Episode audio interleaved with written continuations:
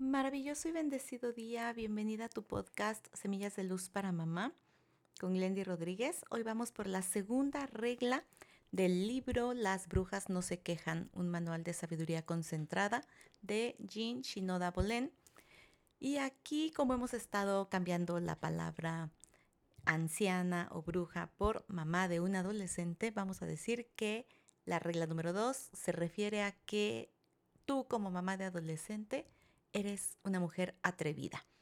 Aquí nos habla del entusiasmo, de la pasión, de toda la energía que tú pones en cada una de las actividades que realizas y que para que uno pueda llegar como a ese tercer momento, ella divide pues nuestros tres momentos como mujeres, ¿no? En cuanto a la menarquía, la menstruación y cuando nos acercamos a la menopausia, que si queremos tener una vida plena, donde ella nos va a hablar también de la importancia del amor incondicional, hay que cuidar nuestra mente, nuestro corazón y nuestro cuerpo.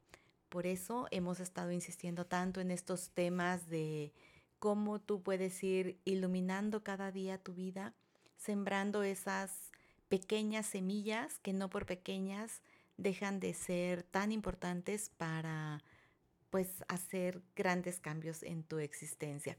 Así que bueno, para ser una mamá atrevida, hay que aprender a descubrir la riqueza tanto de estar sola cuando en esos momentos tú quieres tu propio espacio y estás para agradarte a ti misma, como aquellos momentos en que vas a pasar tiempo con mucha gente.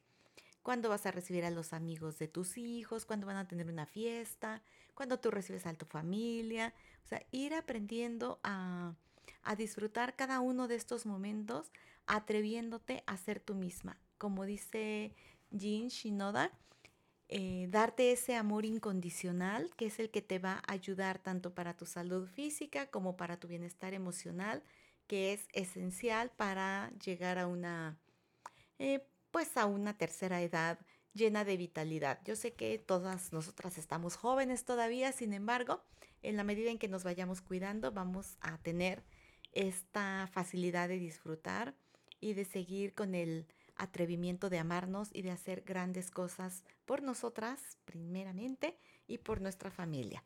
Entonces, bueno, yo espero que estés disfrutando este libro en estas claves que te estoy compartiendo, que nos compartas para que esto pueda ser una conversación y nos escuchamos mañana. Que tengas un lindo día.